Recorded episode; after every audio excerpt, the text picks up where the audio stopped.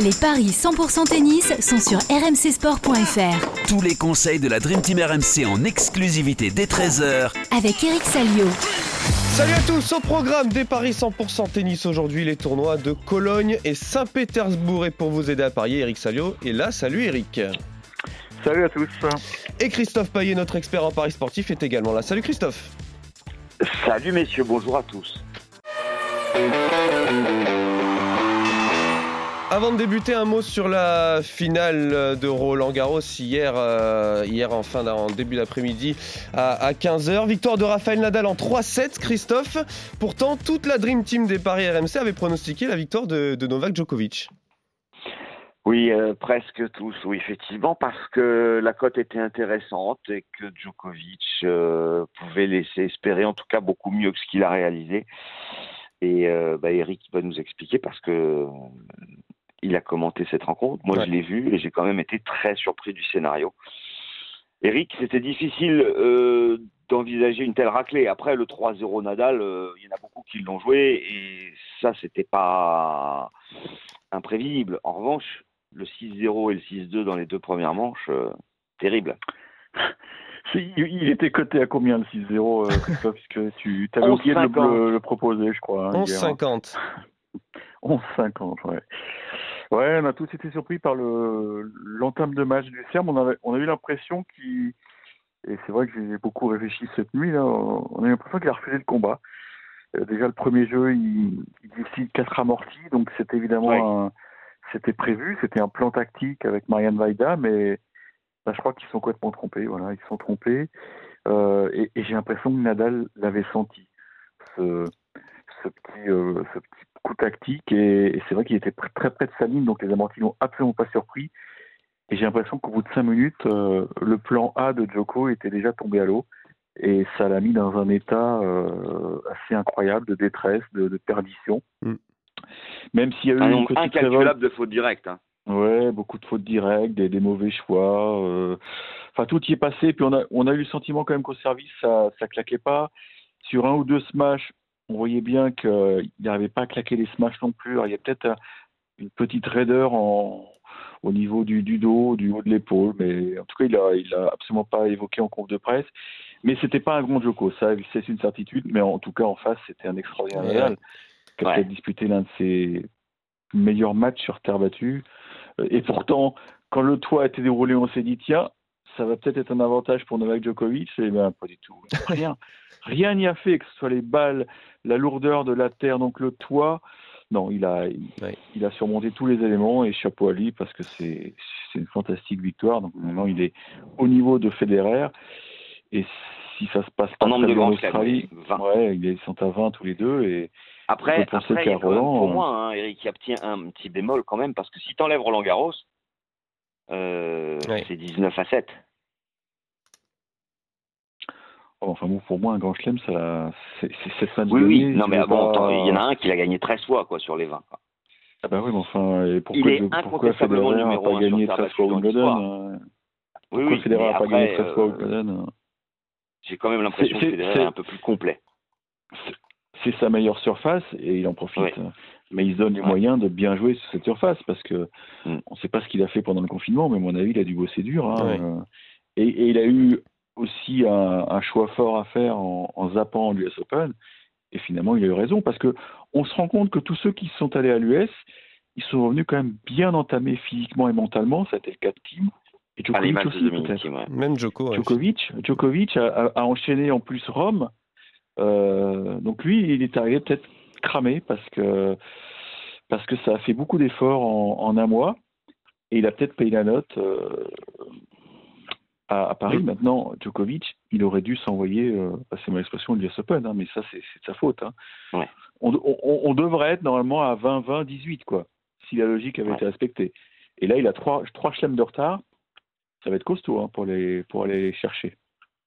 Ouais, 13e titre donc à Roland Garros pour Raphaël Nadal. On va débuter aujourd'hui par le tournoi de Cologne, tout autre chose en Allemagne, où le français euh, Pierre-Hugues Herbert. non, mais attends, attends, je non, non. Oui, Eric. Après Roland Garros, c'est le gazon normalement. Hein. Oui, bah oui, effectivement, Oui. avec Wim- Wimbledon euh, en, en point de mire, mais bon, en ligne de mire. Mais bon, euh, oui, c'est vrai qu'on a enchaîné deux tournois du Grand Chelem. Et là, on va s'intéresser donc à ce tournoi de Cologne, où le Français Pierre Hugerbert entre en lice contre Radu Albot, le Moldave, le 81e. euh, Christophe contre le 82e mondial. Et c'est le Moldave qui mène 1-0 au niveau des confrontations. J'ai pas ces classements-là, mais c'est pas très grave. Ah, bah, je me suis Euh, référé moi, au j'ai site 79 et euh, de l'ATP. 78, Mais bon. Ouais. Alors, euh, 2,65 Albot et 1,47 Herbert qui est donc favori, bien qu'il ait perdu la seule confrontation, c'était en 2018 à Metz. J'ai une question pour Eric, c'est la première année de ce tournoi de Cologne. Oui, complètement. Ouais, ça a été euh, créé euh, par, euh, par les organisateurs d'un allemand et c'est c'est sponsorisé par une, euh, une boîte de Paris. Le nom exact, enfin, je l'ai pas en tête, mais bon. euh, Ouais, mais c'est un... non, mais c'est un c'est un beaucoup de pouce pour les, les joueurs de l'ATP parce qu'on voit que le, en WTA il n'y a rien cette semaine. Et on voit que ça a mieux réagi pour les hommes. Alors peut-être que les hommes sont plus attractifs que les femmes, euh, ça je sais pas, mais en tout cas, j'ai cru entendre que euh, les ordinateurs allemands, euh, il y aura deux semaines de suite à Cologne. hein. et dans leur, euh, dans leur idée, c'était Ouais. de faire une semaine homme, une semaine femme. Et apparemment, à la WTA, ils n'ont pas été très très réactifs. Donc ça va être deux semaines d'affilée avec quasiment le même euh, plateau. il y a quelques semaines. Voilà, avec exactement le même plateau, sauf que là, c'est un, c'est un ATP 250. hein. Il y a 250 points à prendre, donc euh, ça va, ça La peut compter dans. C'est du dur indoor. Alors, je- évidemment, Voilà. je ne peux pas vous dire si c'est rapide ou pas, mais c'est, c'est de l'indoor, c'est du dur. Et ça peut avoir son rôle pour la distribution des places pour le Masters, en sachant que Federer sera pas là. Et on a bien senti que Rafa Nadal n'avait peut-être pas envie de prolonger sa saison, donc euh, peut-être qu'il y aura une nouvelle Ouais. place à prendre. Donc le garçon qui termine dixième mondial en fin d'année pourrait être masterisable. Ouais, alors euh, pour le- la rencontre donc euh, entre Pierre Hugerbert et Radu Albot, euh, Christophe, donc les cotes c'est euh, le français qui est, euh, est favori, c'est ça?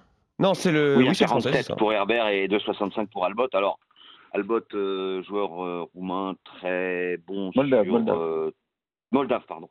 Euh, très bon sur terre battue, hum, mais c'est plus difficile pour lui euh, en indoor, et c'est plutôt un avantage pour le Français. En plus de ça, le Moldave n'a que deux victoires en huit matchs depuis euh, la reprise.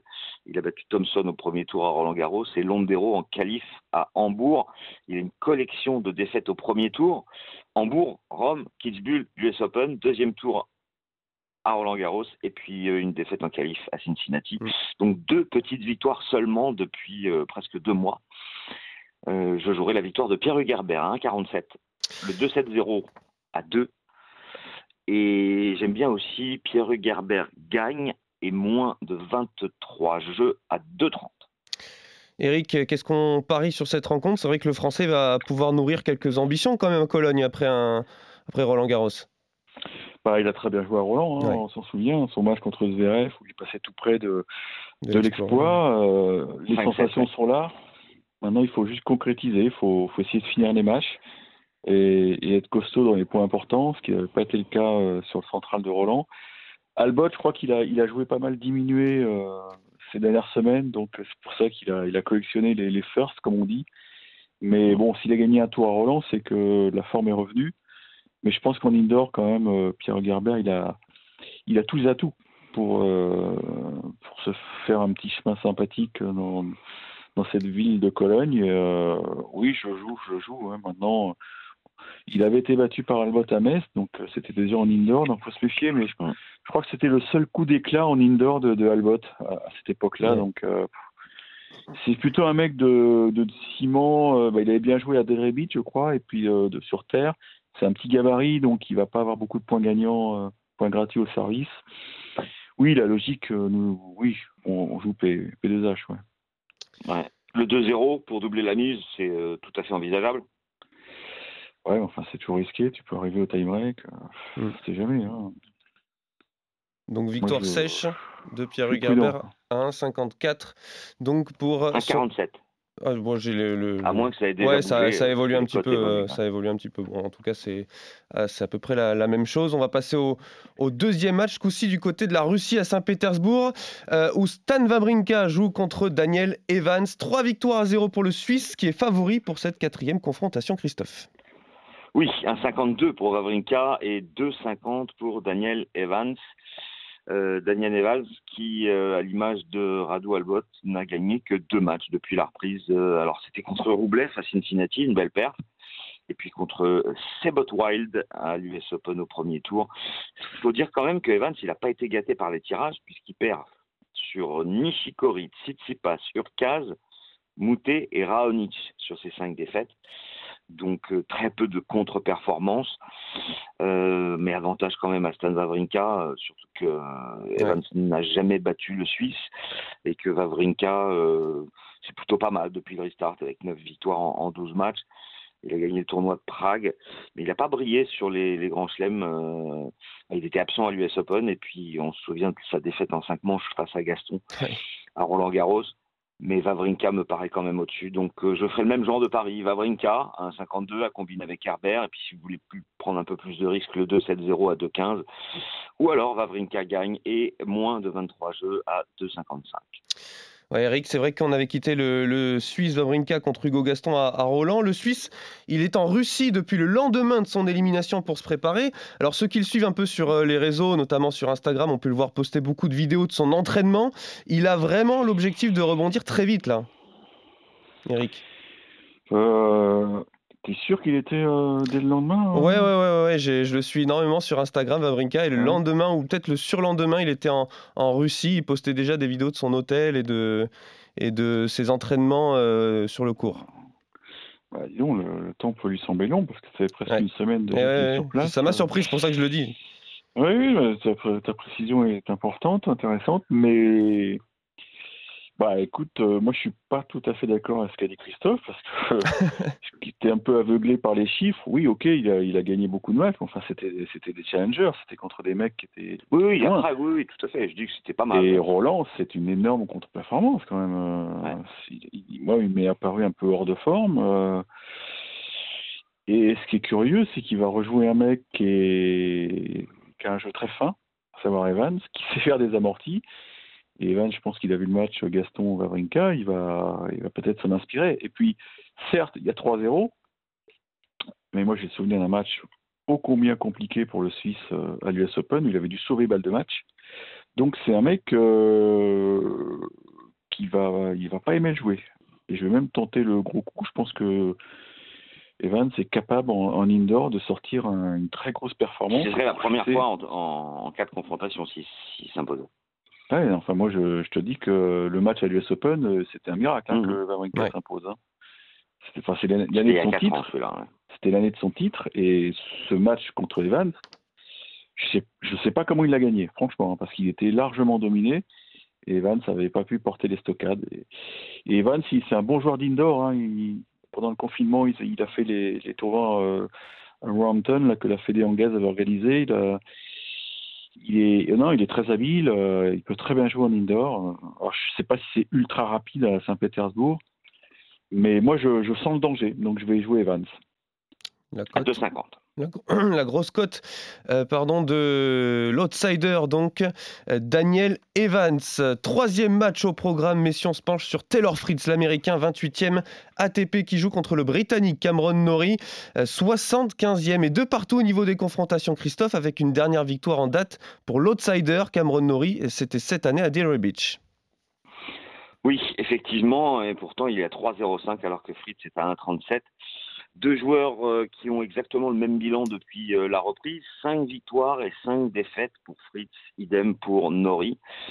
Euh, meilleure performance pour Fritz, le troisième tour à l'US Open et à Roland Garros. Pour Nori, c'était le troisième tour à l'US Open, mais Nori a une collection de défaites contre des joueurs moins bien classés que lui. Pellegrino, Zepieri, Galan, Davidovic et puis Opelka qui lui est, mieux classé, mais il perd beaucoup de matchs quand même, euh, Cameron Nori. Et du coup, je ferai confiance à Taylor Fritz qui me paraît de toute façon supérieur euh, à, son adversaire du jour. Donc pour moi, c'est Fritz et aussi Fritz avec moins de 3 jeux, 2-20. C'est quand même mieux que 1,37 en résultat sec. Évidemment, euh, Eric, a priori, il ne devrait pas y avoir beaucoup de problèmes pour l'Américain Taylor Fritz sur ce match. Surtout qu'il doit encore avoir en travers son élimination à Roland au troisième tour contre l'Italien Lorenzo Sonego. Un tie-break irréel euh, au troisième set, perdu 19 à 17. Absolument. C'était sur le Simone Mathieu, je crois, si mes souvenirs sont bons. Et, non, je pense qu'il va être content de retrouver une surface un peu rapide, euh, Fritz, parce que même s'il a fait de gros efforts à Roland, bon, il n'a pas été récompensé parce que. Ouais, c'est pas son truc la terre battue. Hein. Non, c'est pas son truc, mais il n'est pas passé loin d'aller loin quand même. Hein. Parce que ce match contre Sonego, euh, croyez-moi, ça s'est joué à, des détails. Nori doit être content aussi d'avoir quitté la terre, parce que c'est pas son truc mm. non plus. Mais je pense que Fritz a beaucoup plus d'armes. C'est un mec qui est très percutant, qui, qui envoie plus de 200, 210 euh, euh, au service. Euh. Je pense qu'il peut se régaler et c'est un garçon qu'on peut même retrouver dans le dernier carré si ça rigole. Quoi. J'ai, enfin, j'ai pas vu son tableau, mais il va être dur à les chatouiller. Donc, oui, je, je joue Fritz. Côté donc Christophe à 1,37. 1,37. On passe au dernier match au programme. Alexander Boulbik, le Kazakh, 52e ATP, joue contre Mackenzie McDonald, l'Américain de, 25 ans. Première confrontation pour les deux joueurs en carrière, Christophe, et avantage Boulbik pour ce match. Boublik. Boublik. Ouais. Oui, Boublik euh, est favori, 44, hein, 2,75 la victoire de McDonald. Euh, Boublik, on sait qu'il est imprévisible, il est talentueux, il est capable de perdre contre n'importe qui, mais aussi de gagner contre euh, pas mal de joueurs. Euh, il l'a prouvé en battant Gaël Monfils au premier tour à Roland Garros. Alors il a un bilan négatif depuis le restart, euh, quatre victoires en 10 matchs. sa meilleure perte, c'est un quart de finale à Hambourg. Mackenzie, il a peu joué, six matchs seulement depuis la reprise, trois victoires, trois défaites. Il a explosé contre Nadal. Il a pris 1, 0 et 3 euh, à Roland Garros. Je joue Boublik, 1,44. Eric, sur quel critère Je prends pas trop de risques sur celui-là avec des paris annexes parce qu'il il est tellement dingo, Boublik, qu'il faut faire gaffe. Justement, Eric, sur quels critères euh, va falloir se baser pour parier sur ce match et pour avoir euh, peut-être un pari sûr? Comme Christophe l'a dit, il faut, surveiller le, réveil de Boublik, savoir si c'est levé du bon pied, parce que c'est un garçon qui a un immense talent, hein, qui, a, qui, battu Gaël Monfils euh, sur le Linglen assez facilement. Mais derrière, il est tombé. Donc euh, voilà. Mais bon, comme il se rapproche un peu de son pays natal, euh, moi je pense qu'il peut, il peut être assez motivé dans ce tournoi. Et je vais, je vais le jouer parce que McDonald's, c'est un mec qui est, bon, qui est méritant, mais qui a, qui a des limites. Quoi. Il n'y a pas vraiment de coup fort, alors que Boublik est capable de, servir en 15 days. Alors en indoor, c'est quand même un gros atout. Hein. Donc oui, là, je ne vais pas tenter euh, n'importe quoi. Non, je, je joue Boublik. Donc la cote sèche. Et on est donc d'accord sur trois rencontres, les victoires de Herbert, Boublik et Fritz. Euh, on n'est pas d'accord sur Vavrika Evans, puisque moi je joue le Suisse alors que Eric joue le Britannique. Et du coup, le 4 sur 4, pour moi, c'est 4,61 en jouant les quatre favoris, en étant euh, classique. Et Eric qui tente un coup, du coup, à une euh, plus jolie cote totale à 7,59. Et on suivra évidemment tous ces matchs aujourd'hui. On fera le point évidemment demain lors du prochain podcast. Il ne me reste plus qu'à vous remercier, messieurs, et merci à tous de nous avoir suivis. On se retrouve évidemment demain. D'ici là, bonne journée et bon pari à tous. Salut.